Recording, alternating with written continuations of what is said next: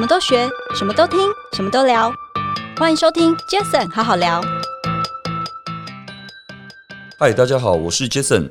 这个 Podcast 成立的目的呢，主要是希望透过每一次邀请我在不同产业领域的来宾朋友们，借由对谈的方式，轻松分享每个人在不同专业领域上的观点与经验。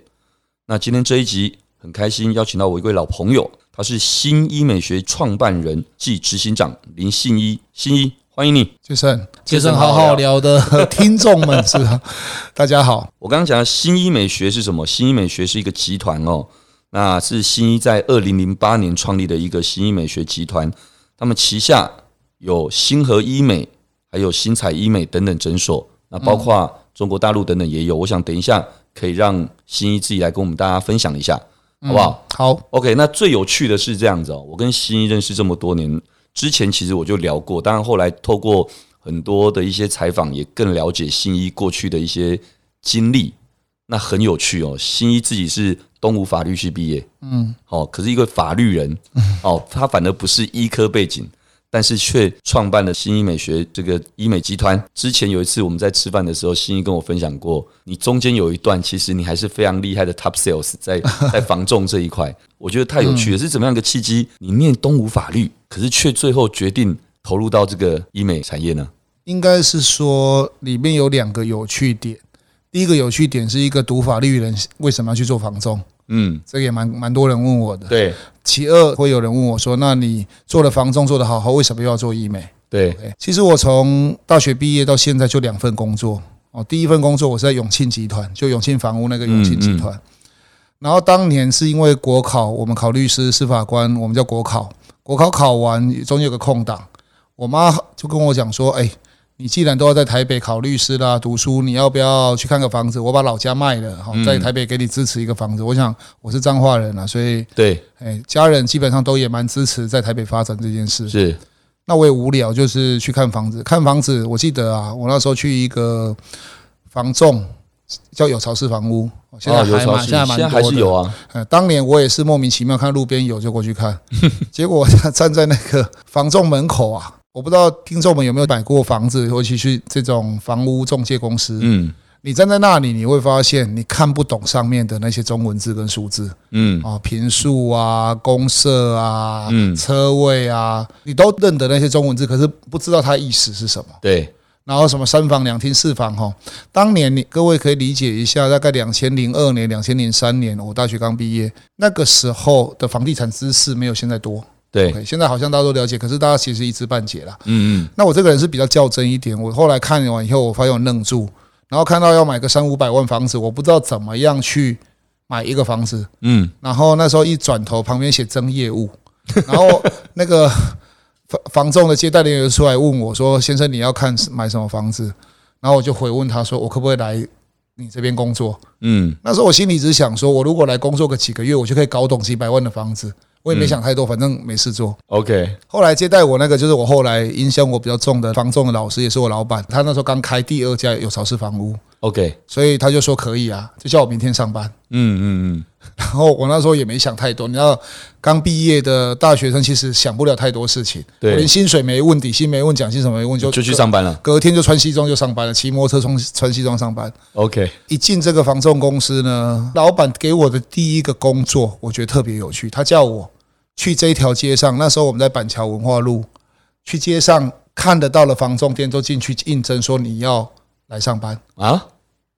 我老板给我的第一个工作就是去看看别家，你想不想去？OK，所以我还其实我至今很感谢我那个老板，我觉得人生还是要遇对好老师跟好老板啦。对。所以呢，后来我就去应征了十几二十家，对，最后我还是回到我这家店。OK，我去应征了永庆太平洋二十一世纪住商，你想得到我信义什么我都应征了，到时候叫我明天来上班。嗯。结果好像颠覆我对这个行业认知，怎么那么缺 sales 啊？那那个时候我就进去工作。后来呢，我前两个月一个房子都卖不掉。后来第三个月我发明了一个方法，到至今还很多房仲用。呃，后来我一个月可以卖三到五间房子，一个月收入可以成长到二三十万。就是用对了一个方法的问题。OK。那过了两三年，卖了很多房子。后来呢，我发现有一些房子，如果我有资本的话，可以更便宜的去买。所以你自己也变成有点投资的心。我那时候有点想投资，可是我没那么多资本。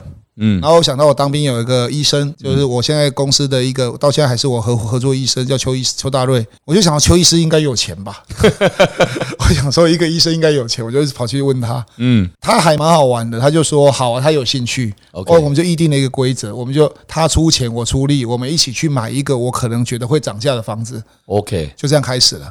然后后来我记得最多的时候，我手上大概有十个房子，然后有六七个医生都通过我来买房子。嗯，然后卖掉以后，我可以赚到中介费，还有一半的上涨空间。哦，对耶，所以我就跟大概这些医生一起合作一两年。一两年后，他们好像有其中有的医生的学长跟学姐说要开医美诊所，因为他们信任了我，而我也帮他们赚了不少钱。所以契机是这样子，对，是这样，契机就是这个契机啦。还是跟原来的那个房仲的成功有点关系。当然，因为你从那里带给这些医生们信任、信任或者获利分享的时候，他们也就愿意给再给你一个可以赚钱的机会。他们一开始也不是找我要投资医美或一起做，他们是看到一个很棒的房子啊，想想开业啊，也都不会哦，所以就找我说怎么租下一个房子，怎么买下一个房子。先是从诊所的位置这件事来，然后问我装修怎么找，然后怎么看，我就是什么都教他们。对。然后后来呢，他们觉得我还不错，而且很愿意帮他们。他们都是一些很厉害的医生哦。对。然后后来我就帮他们，他们就让我在参与他们的经营。然后我花了一两年的时间，白天继续在永庆。我后来开了一家永庆房屋在树林。哦，你自己也加盟？我后来也考了，嗯，对，我也考了一个不动产经纪人。所以我白天做不动产经纪人，然后签约啊，然后买卖房子啊，买卖土地。晚上我会跑去这个医美诊所帮这些医生把营销跟一些经营做好。OK，所以就把那个医美诊所做起来了。嗯嗯嗯，做起来以后，那个老板就是那个原来这个诊所老板想自己做，那我本来不想再做，因为我觉得这还是医生的事情。对。可是后来那时候跟我一起工作过的，不管医美的上游啦，或合作的伙伴，还甚至员工，他们鼓励我出来做一个。嗯。所以才有了当年零八年，我在零六到零八就同时做的两个工作：白天去树林，晚上去新店。所以我每天都要开一百公里以上来回跑，然后每天大概都早上六七点出门，然后晚上两三点才回家。哇，辛苦！所以大概就是那个时候才搞懂了，其实医疗产业其实挺复杂的。我只能说皮肤科啦、整形外科啦这些东西，但是要说契机，我觉得还是那个邱大瑞医师。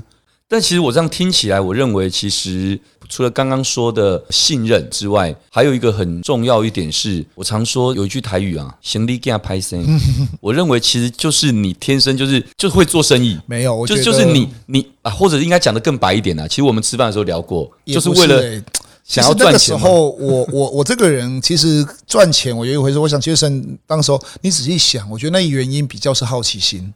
哦，对，我觉得你是一个确实对很多新的事物那个好奇心很强的一个人。我会很想知道它里面的原理跟逻辑。是，从小到大，就是我发现我人生最重的就是好奇心。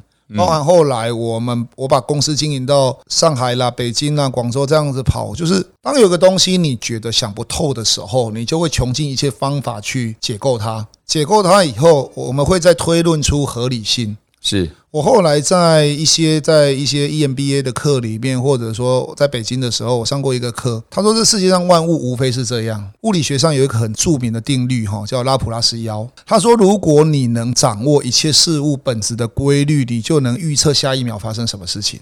嗯，如果你是神呐，就是你知道了这个电子粒子的流动，还有所有，你就能知道下一秒钟发生什么事情。嗯，可是无奈人就是掌握不了所有的讯息。是。所以他的假设是你如果掌握有一天你就变成神，这叫拉普拉斯妖。OK OK，所以我觉得人活着应该就是去解构一些，如果你不知道就算了，你知道了一个现象，但是你对它不起好奇心，不去解构它，自然不会有科学跟文明的眼睛。认同，因为科学方法是一个通过了归纳法再去推论，我们的生活经验是归纳，你很多的经验跟数据。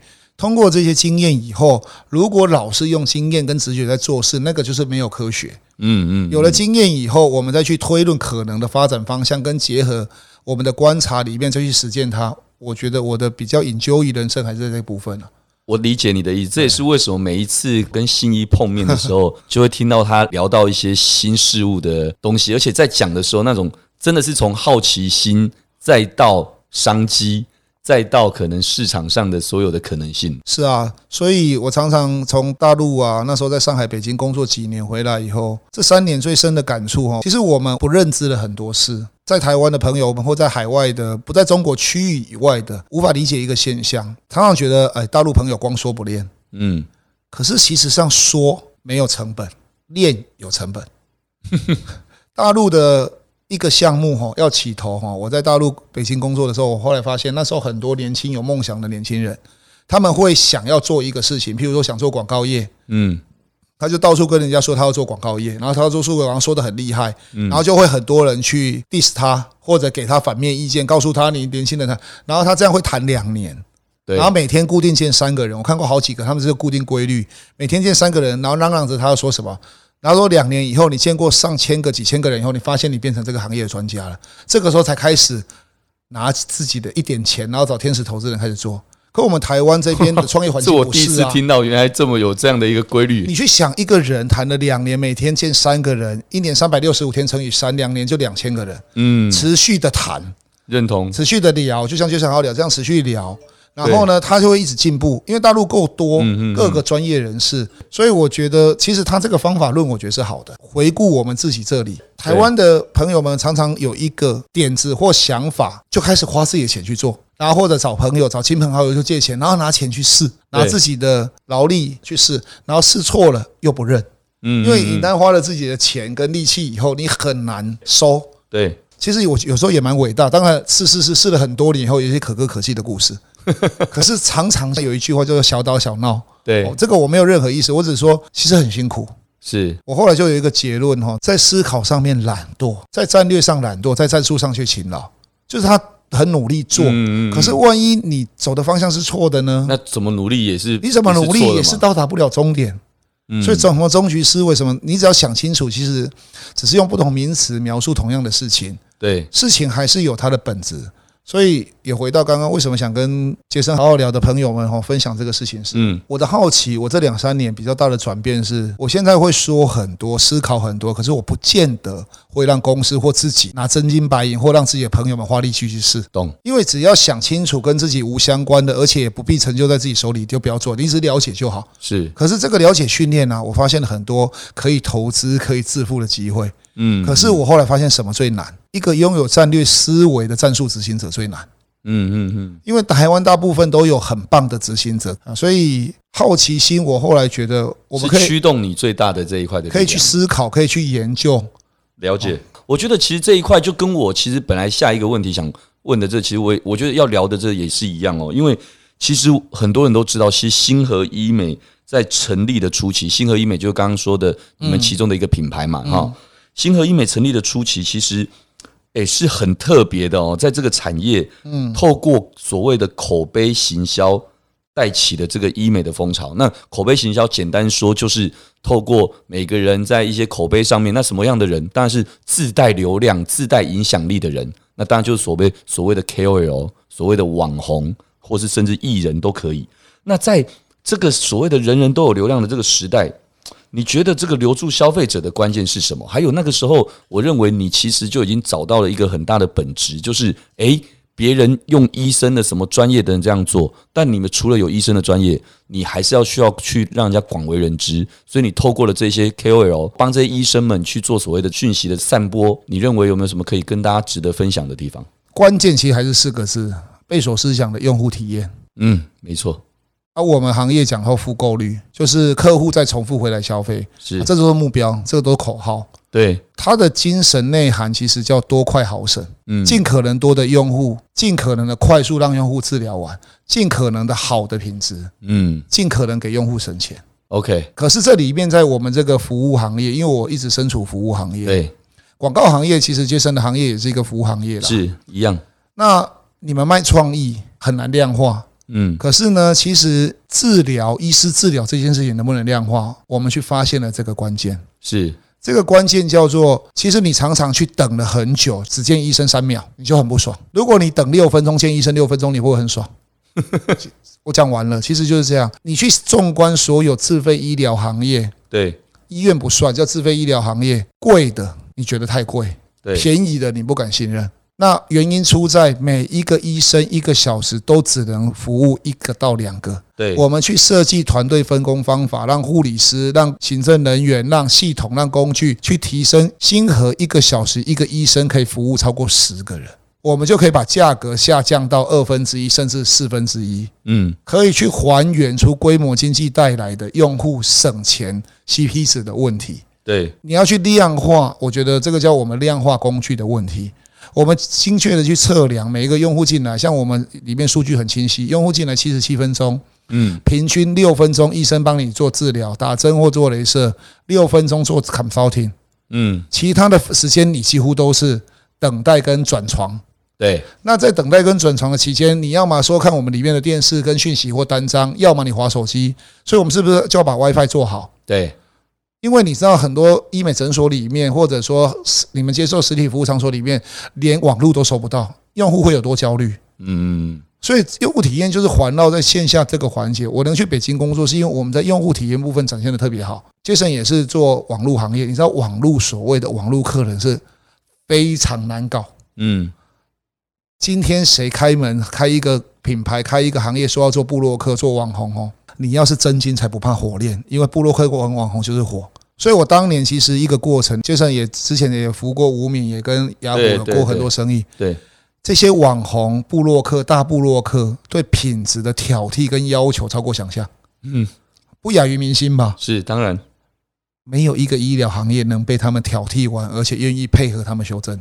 可他们却代表了用户体验的最苛刻的要求，完全认同。这就是为什么刚刚我会特别把这个问题哦拿出来跟你聊的原因。因为第一个，你刚刚已经说到一个重点，这些苛刻的人，他们认同，而且还愿意分享。那这个部分却不简单。我记得那时候至少好像听说你们组了一个这样的一个联盟，将近快三千个大大小小的网红，现在大概五千吧。我想五千个啊。然后我们还开发了系统工具管理他们，然后他们每天发文，我们的城市会去抓，同时我们发文，然后有带到关键字有什么项目，我们还会按关联性贴回来，这全部都 AI 化了。我觉得这一块坦白讲，应该真的在星河初期，在你们这一块应该对你们的帮助有别于其他竞争品牌来说，应该是很大的一块。其实这个就是一个流量的护城河，这些内容累积是你们只要打医美在 Google 或任何你看到了星河医美在前面几个，你就会有安心感。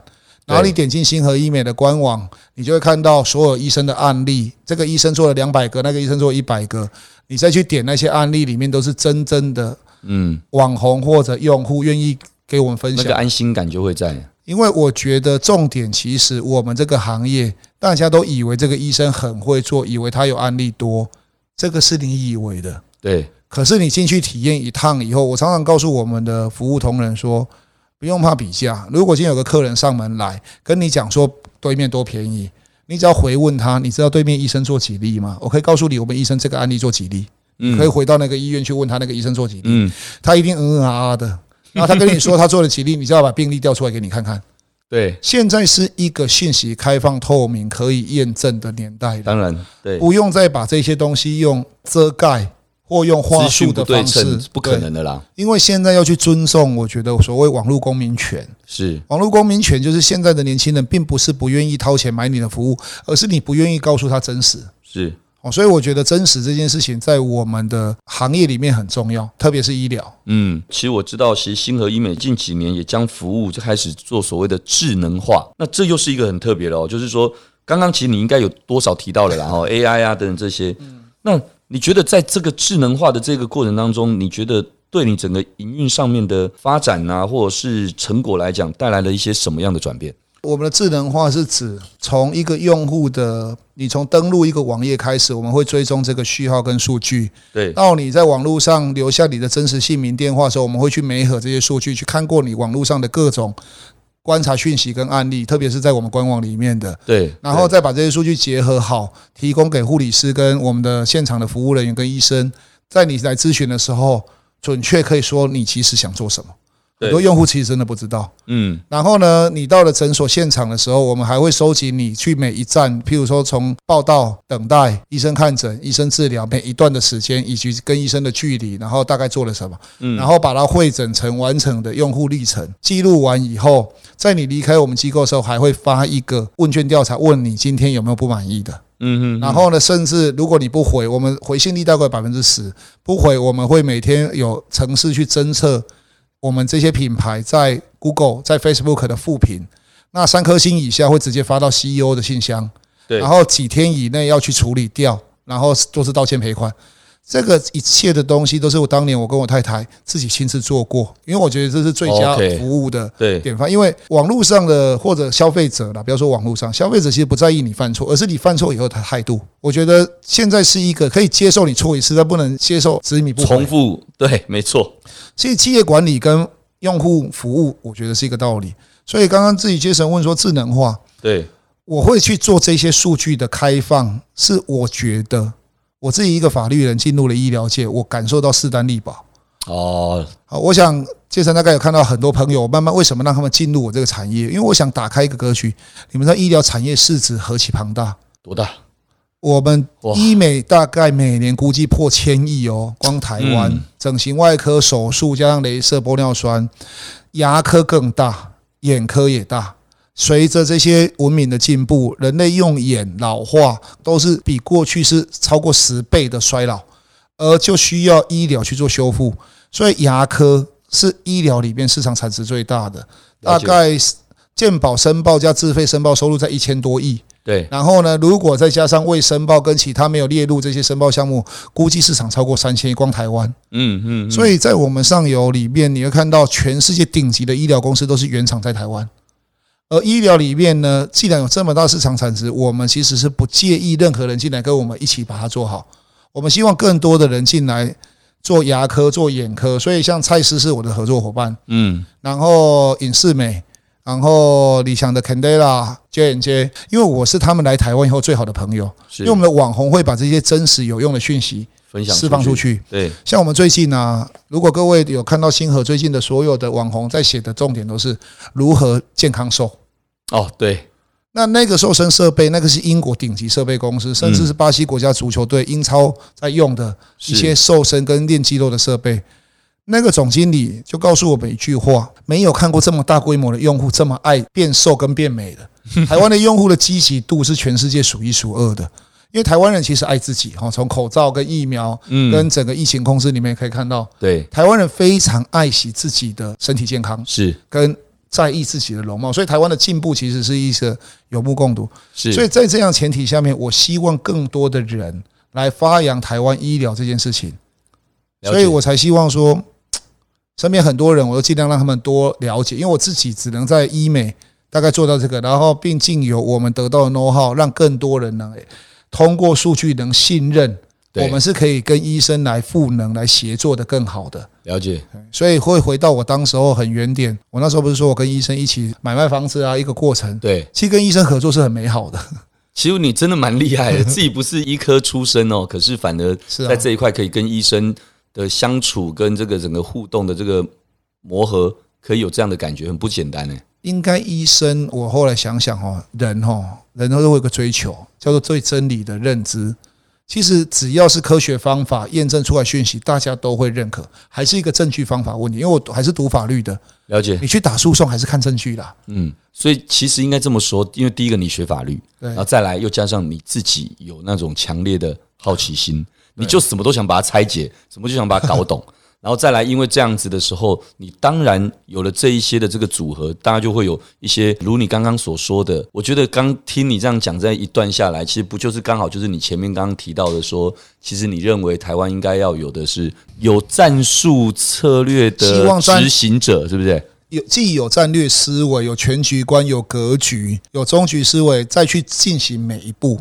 对，回到以前我们男生好了，男生最爱打《三国志》，你要统一全中国，你也要知道你现在先占哪一块地方，然后怎么打起。对，可是我们在创业或者说从工作以后，几乎都是茫然。嗯，你根本不知道明天在哪里，就每天就一直埋头苦干嘛。所以我去大陆以后，其实大陆工作那几年受到很多触发啦。了解。有一句话，其实我一直是放在心里，就是说人生嘛，你就是把尽量把不确定性化为确定性。那我觉得我们很幸运，能够在这个当代利用数位技术，把很多不确定的东西整理完以后，很好，去变成确定性。是。如果你都把这个事情视为必然的，而且你心里其实对你的预测，还有你能去。完成这个结果，其实你要投资多少你都敢。对，因为你你很确定嘛，你很确定会成功啊。对啊。所以你看很多财团，其实我觉得这些现在有钱，人家只是很严格的看预算，对吧？政府要盖一个高速公路，做了多缜密的设计。对，你要装修一个房子，好坏差别在于你设计师找的多好，然后你花多少心力。没错，这是大家都有装修房子经验。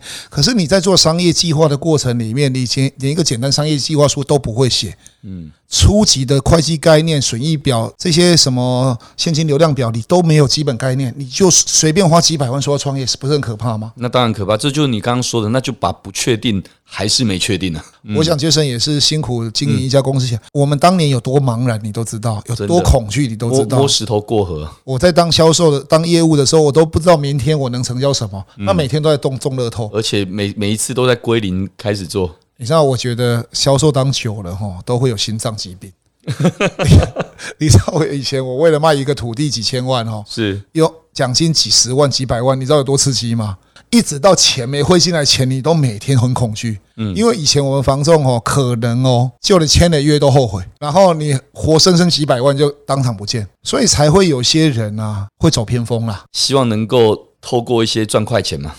所以其实你看永信义房屋不是一个很好的上市公司吧？啊，也很多店，永庆也是几百家店哦。永庆房屋不用上市上柜，那个门店其实利润率都蛮可观的啦。所以其实房地产行业呢，我觉得还是整个服务业里面客单价最高的。对，里面演化出一些好的跟不好的也都很多。嗯嗯，对对。所以我觉得其实也还好啦，就是工作到现在想开了，就想开了嘛。OK，那刚好讲到这里哈，刚好也也很顺应着就是。怎么说呢？刚刚前面我们在聊了很多创业啦，这个什么工作过程这些，其实下一个问题就比较轻松一点了。好，下一个这个题目哦，就是其实我都知道，其实新一平常很爱运动哦，我知道，那也时常带家人四处去旅游 哦。我我看到对，诶，在这一块你是如何去维持这个家庭生活跟工作的平衡？我相信这个问题根本就是放诸在任何一个在工作忙碌又可以把家庭做的。好的一个平衡的人，我觉得这真的是一个可以每次都透过不同的人来分享，然后透过这样子给大家一些不一样的一些感受吧。呃，其实跟上一题有点关系。怎么说？我觉得用人去做事，你的事业跟人生是看不到终点的，因为人一直会变的。对，但机器跟数据不会变。嗯，所以我的智能化以后，我公司几乎很少吵架。我们公司开会就是你没有数据，你有数据大概要赞成起来，没有数据没有人会支持。对，所以像我们公司全部用秘密投票制。是我今年呢，我们今天这个会议有多少人？这个议题只要你说要投票就喊投票，然后就形成结论。对，然后呢，在这样的状况下，组织已经不用我管理了。嗯嗯嗯。但是你要去说服多数人要决定，你要去找到很多数据，所以大家就是一直去想如何更智能化，去把每一个。以用户体验为主，让用户满意的数据找到，然后呢，你可以花更少力气赚更多钱也好，或者更快的能准时上下班。所以企业文化，我觉得慢慢的会形成一个叫做数据驱动。对，当一个企业是由数据跟城市零跟一去驱动的话，对，我不知道各位了不了解零跟一的奥妙啦。嗯嗯，你试着去想哦，所谓 AI 跟用户画像，我这边讲一个比较稍微可能复杂一点，打开脸书、Google。你会一直看到你喜欢的讯息，那个叫讯息流分配。对，所以简单来讲，它把所有用户大概分成二的 n 次方的可能用户，这个叫用户画像。对，这是大陆用语。这些用户画像里面再去匹匹配信息流分发，可能 Jason 看的信息跟我看的信息不一样，每一个人不一样。是这个后台就看二的一次方等于二，二的二次方等于四，每一个标准等于二。所以当我们今天有三个标准，譬如说身高一百七十以上。男性或女性戴不戴眼镜，这三个标准就可以翻成二的三次方，有八个用户画像，所以再多一个标准就有二的四次方，有十六个用户画像。对，所以二的 n 次方就有无穷无尽的变化，这个就是零跟一的奥妙。OK，在这样的用户画像前提里面，颗粒度越细，你可以找到越准确的用户，然后去输送给他讯息流分发，就可以得到越高的转化率。嗯，这个是整个所谓的现在网络公司的基础逻辑，在中国已经走得很前进了，在 global 世界里面，还是一些顶尖的科技公司在用。对，如果有人掌握这些数据的能力跟看法的时候，我们自己公司也大概都这样在用，所以呢，我才有大量的时间。举个例子，在疫情期间，嗯。医美的来客数下降到史上新低，平均不到两成。我们星河星彩的来客数还维持在八成到九成。哦，真的啊。那蛮多的，所以我们疫情期间加大了很多细致化服务，原因是我们去筛出过去三年以消费和五万上下的数据，三个月内有来消费的数据，分成大概八种用户画像，我们分期出大概四万个用户，甲类用户就四千多个，我们提供免费治疗方案六千，送你一次，我们发简讯，转化率高达十趴，哇，然后主动填单安排各个时段要回来，用户召回。所以这个八类用户，我们到现在还在消化这些用户。嗯嗯，用户一回来享受到一个更新、更免费的治疗，你会很开心。对。然后呢，你又发现疫情期间能回来用户就在十个，只有两个有意愿。我发出去以后有十趴回来，我们门店的消耗量就满了。对，没错。所以做生意不能随缘啊，不能自然啊，要有数据导回用户的机制。所以这些后台的资料库，我们花了从一七年我从大陆回来以后，我们公司有三四十个 RD。在建设这些资料库，数位网络建设是一个长期的工作。嗯，我们收集用户电话，收集用户消费金额，收集用户各种东西以后，我们自然能得到这个用户什么时候该回厂了。对，那你只要提供礼物就好了。所以其实有时候生意想一想不难，只是他回来以后，你的服务团队是不是训练有素？用户可不可能再买别的？不管你送他六千块治疗，你就赔死了。对，因为如果你没有后续的再回来的话，那我告诉你们，我们后来回来三千多个用户啊，那真的在这一块的这个回客率真的很高。然后再加上疫情回温以后，所以现在每家门店都几乎呈现爆满。所以为了更解决爆满用户，我们是不是要更快的导入智能化措施来大规模呢？让用户不要等待。对，所以这个东西就会正向的去寻走。所以。我们平时没事哈，就是每天只要打开信箱看有没有客诉，然后注注意这个客诉有没有在一定时间内解决，然后平时没事还要去看看 Google 上面是不是有漏掉，程式是不是失灵。所以我每天在做的东西其实都在手机上可以完成。理解，所以当然你的时间就可以在分配上面啊，就可以比较可以弹性嘛。我每天在网络上，所以其实。我同事都说我是住在手机上的人，我想先生也是啦。对，我回我我是秒回讯息的人，因为我不是在看脸书看 Line，我就一直在回讯息。是，所以在这样回复里面，我我有很多大补贴啊，就复制贴上，复制贴上啊。对，OK，就是很多惯用语啊，它都形成 AI 化了嘛。可能可能我打是不是的是或否。那个好像跟别人不一样，那都是 AI 嘛，咚咚咚咚咚。对，所以我觉得现在的人啊，到最后我只有一个结论：我能生活平衡，我能看到的一个忙碌的终点是，你学会了应用工具，你就可以活得比别人更多。这一点我完全认同，对吧？我完全认同。我觉得其实越懂得去善用工具，从一个最简单的例子好了，听到一个人告诉我说：“啊，不好意思，我天生就记忆不好。”没有关系啊，记忆可以不好，问题你有手机，手机总可以记录提醒吧。重点是你连这样都不做，然后你就说你记忆不好，那如你刚刚说的，那就代表本身自己就放弃了你可以精进这件事情的样子了嘛？可是你知道人类哈，人类历史上就是九十九趴的人都在放弃权利。我们法律上有一句名言呐，装睡的人是叫不醒的，因为他本来就装睡，因为他是装睡哦。人类最伟大的工具是什么？火，因为火最大用途不是用来照明跟取暖。而是拿来加热食物，让它从生食进入熟食。它标志着人类文明大的进步，延长人类寿命才是物种的基础。嗯，学会用火的部落打败了周遭所有部落，然后更长寿，活得更好，更强壮，更有体力。蛋白质分解是，所以从那个时候，人类开始进入大量的信息。你活得久，你才可以留下信息，才可以让后代的人继承。可是现在活得最好，并不是发明火那一个，而是如何去用。发明火那个早就被火烫伤了，他就怕火。网络这个东西，反正只要是工具，都有好有坏。是活着呢，也就去看好的那一面能不能为我所用，坏的我们就雷避嘛。我想杰森跟我也是这个个性，嗯，我们都不喜欢去看坏的那一面，因为活着都够痛苦了，还要去看坏的那一面。嗯，那坏那一面就让它过去啊。这实际上还是有很多真善美的事情啊。是，所以我觉得好奇心以后，我发现我喜欢我的伙伴是同频共振的。你要找到相同频率的伙伴，一起一起产品，对，一起成长。我常常跟我的高管们讲说啊，大家都工作十几年了，哎，不容易啦啊，就剩下这几十个。算了，看能不能退休的时候，大家还是也依然是好朋友。是，大家都有这种老朋友、老伙伴。对，那个东西默契，只是一个团体组织之间能不能有一个互相去成长，或者像成就能够拉高，不管你的企业的收入、利润，还是你工作的形态的降低。对，所以我觉得是有没有在正确的方向上面，朝向更有效工具利用的。然后最终，我觉得我其实很幸运啊。其实各位可以想想，十一住行娱乐里面只剩下了医疗业跟服务业没有被数位工具大举信息化利用，嗯、是因为医疗大部分都是拿着手术刀、冷兵器连带的人，现在大家都拿枪、拿镭射、拿用核子弹，医疗还在拿手术刀哦，这是冷热兵器交换的问题。嗯，教育还在拿什么？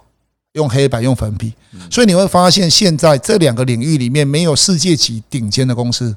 广告业有脸书有 Google 很强大，对不对？电商有亚马逊有阿里，一大堆本地生活服务有美团点评，各种讯息新闻。然后娱乐工具有 TikTok、YouTube，你怎么跟这些竞争？所以，我们台湾人最好的机会其实会在于，我们既学习中国的优点，也学习美国的优点。是，然后这里面去思考，说自己到底要走一条什么样的道路？我觉得这个大概这一集我也想分享给朋友们说，可以好好想一想。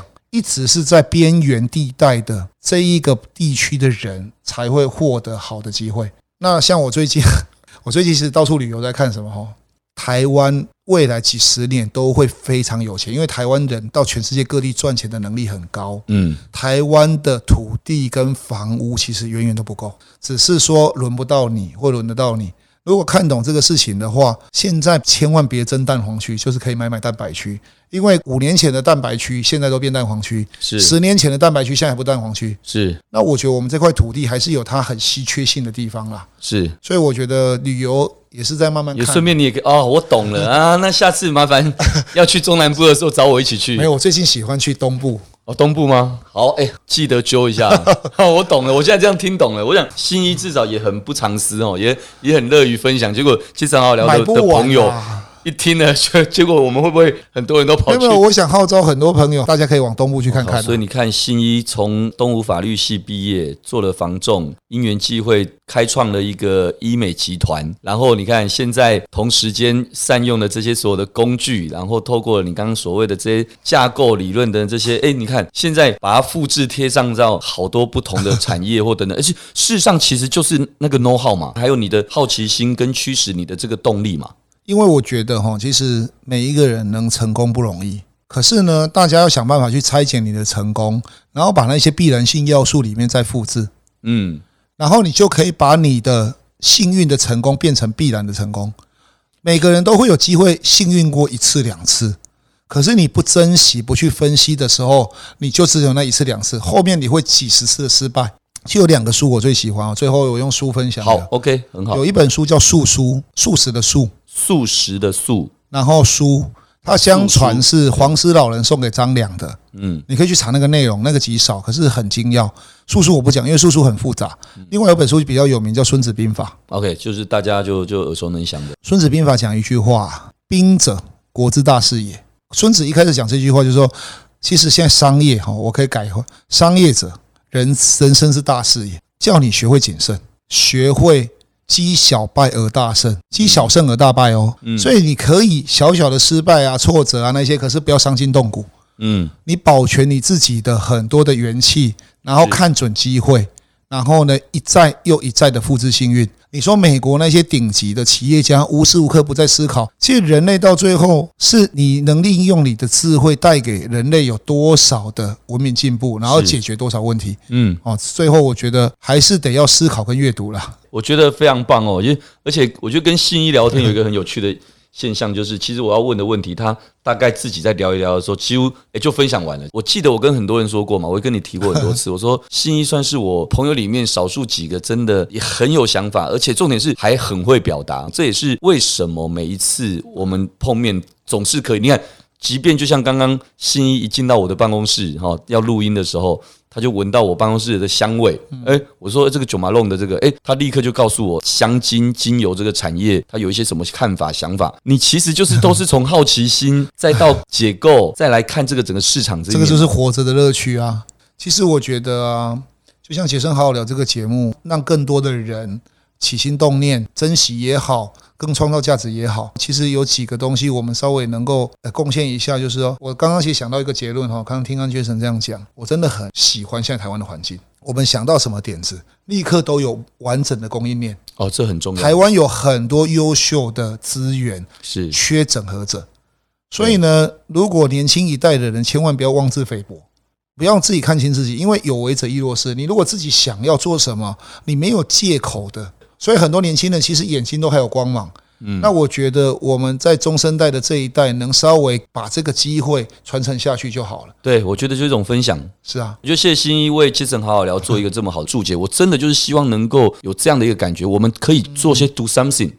对不对啊？我觉得这件事情，如果让有一些人，像我最喜欢也最开心听到的，就是一些朋友或者是一些人，可能讯息给我，或跟我碰面的时候，告诉我说：“哎，我觉得听了你哪一集，或听了你这个节目，对我有一些什么样的启发。”嗯，我觉得真的很重要。因为时间的关系，我也谢谢先新一的过来，那感谢大家的收听。也谢谢今天的来宾，星河医美集团的创办人林新一，新一谢谢你，谢谢杰森，OK，那我们杰森好好聊，下次见喽，谢谢，拜拜，谢谢，拜拜。